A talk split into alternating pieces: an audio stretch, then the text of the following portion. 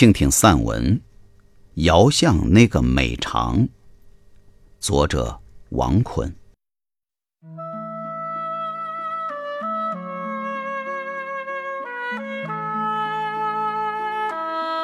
初夏的一个傍晚，太阳的大半个身段已经隐藏在起伏的群山之后，露着头的那部分依然饶有威力的。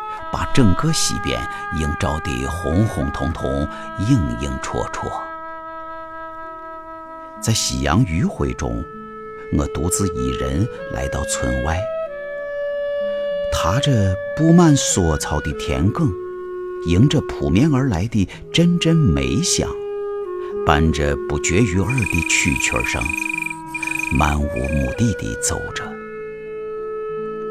这时，对面走来给菜地里打完药的刘叔，说起快要到来的夏收，他显得很轻松。哎，现在这梅没啥收头嘛，收割机开到地里，一个多小时，麦子就全部装到袋子里运回家了。刘叔这句话，道出了现在农村人对于夏收的理解。却淡化了我不少的期许，约束着我的想象。一个无法回避的现实便是，那个镌刻着我童年无数美好时光的美长，却真真切切地在社会进步的年轮中愈加的隐退和疏远了。而我记忆中的美长。时常会随风而至，随梦而临。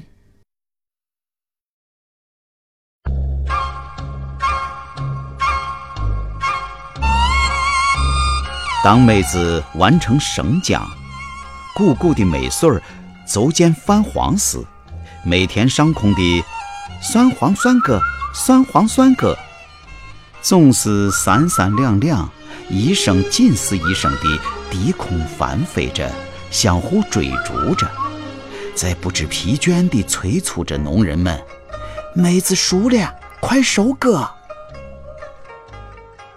每当看到这样的景象，闲不下来的叶就会从我家的门楼上取下放置了一整年、落满了灰尘的镰架和镰刀，端半盆子水，在门口支好磨石，磨起镰刀来。听着那呲呲呲呲的磨刀声，总有一种龙口夺食的敬佩感。在村子的东头，隔着峪子壕，有一块二十多亩灌溉不方便的荒地，这就成了全村多少年来固定的煤场了。在上世纪七十年代末期。下手时，除了生抽碾场外，每个村的煤场上都会出现一台电篓走，在绕着圈地碾压着煤子。在那个没有车，也很少见到拖拉机的年代，能开个电篓走碾场，是全村的男劳力们都争抢的最美差事了。我村开电篓走的好把式叫美社。这人精瘦干练，个子不高，但走起路来却健步如飞，大年一看就是个菱形人。六月的上午，豆辣的太阳烘烤着整个煤场，没有一丝风的闯入，闷热的让人难以抵御。美舍一登上电篓走，神气劲儿就来了。草帽之下，时髦的眉镜戴着，花花衫子穿着，很有一种驾驭的底气和派头。电篓走在他的操控之下，快速自如地翻滚着。随后就听见煤杆受重压后不断发出的啪啪声。此时。我们一帮碎娃都蹲在场边，一个个的都带着稀罕羡慕的眼神，瞅着很是风光的美舍。趁着返场的间隙，美舍让我们几个轮换着坐在电炉子上，然后掀起电闸，碎娃们都欣喜若狂地兜了几圈。那是我人生第一次体验到双脚离地时飞起来的那种妙不可言。上世纪八十年代初，分田到户后的煤场还是村东的那片地。到了夏收时节，煤场上燥热不堪的空气很容易引燃男人们的爆发点。有些打骂孩子发泄的。有夫妻之间边干活边带着火药味的埋怨呐喊的，有时还上演着为争抢打煤机，两家人大动干戈、赤膊扭打的闹剧。除了燥热下的鲁莽，更多的是在机器的轰鸣声和不断泛起的煤尘中。邻里乡亲们那不顾其倦、舍尽其力、互相帮助的暖心场景。抢着大妹子时，总是伴随着不止的嘈杂和突起的争执；而在晾晒妹子时，都不见了大人，娃们则顶着直射的太阳。时而带有任务地用木线翻搅着有些发烫的妹子，时而天性毕露地在场上尽情地打滚撒欢儿。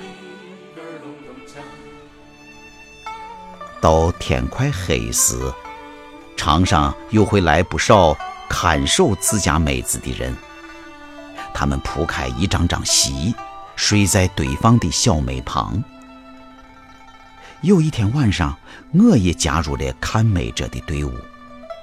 前半夜，场上还在释放着白天吸收的热量，没有一丝凉意，还是乌突突的热。看美人则两个一伙，三个一堆的吃烟、听戏、说闲话。随着夜色更加浓重。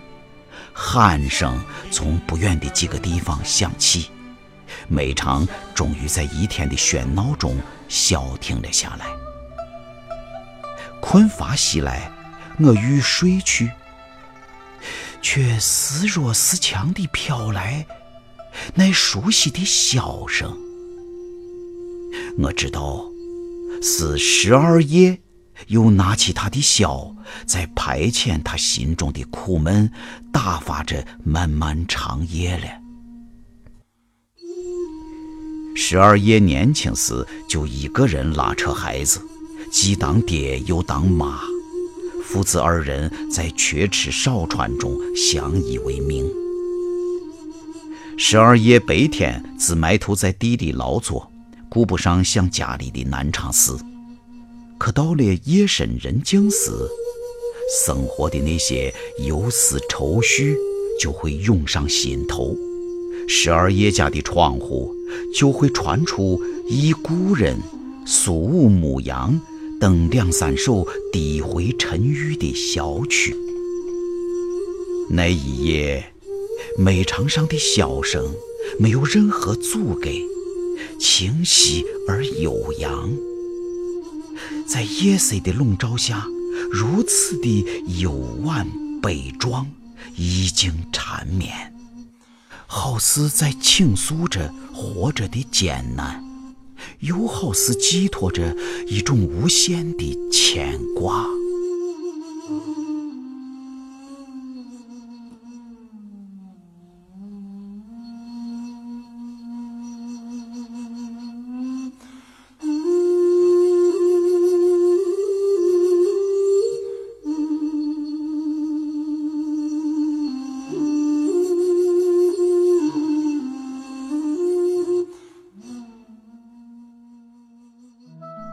半夜起风了，而且越发的强劲起来。一波紧接一波的风浪，掀推着城壕里的玉子，发出声势浩大的哗啦啦的响动，更让人胆颤。被惊起的呱呱唧唧，在稠密的玉子间惶恐地鸣叫着，也许在寻找着自己的窝巢，也许在召唤着自己飞散的伙伴。俗话说：“忙归忙，不忘六月黄。”我心中的那个美长，不会因为时事的变迁而尘封和褪色。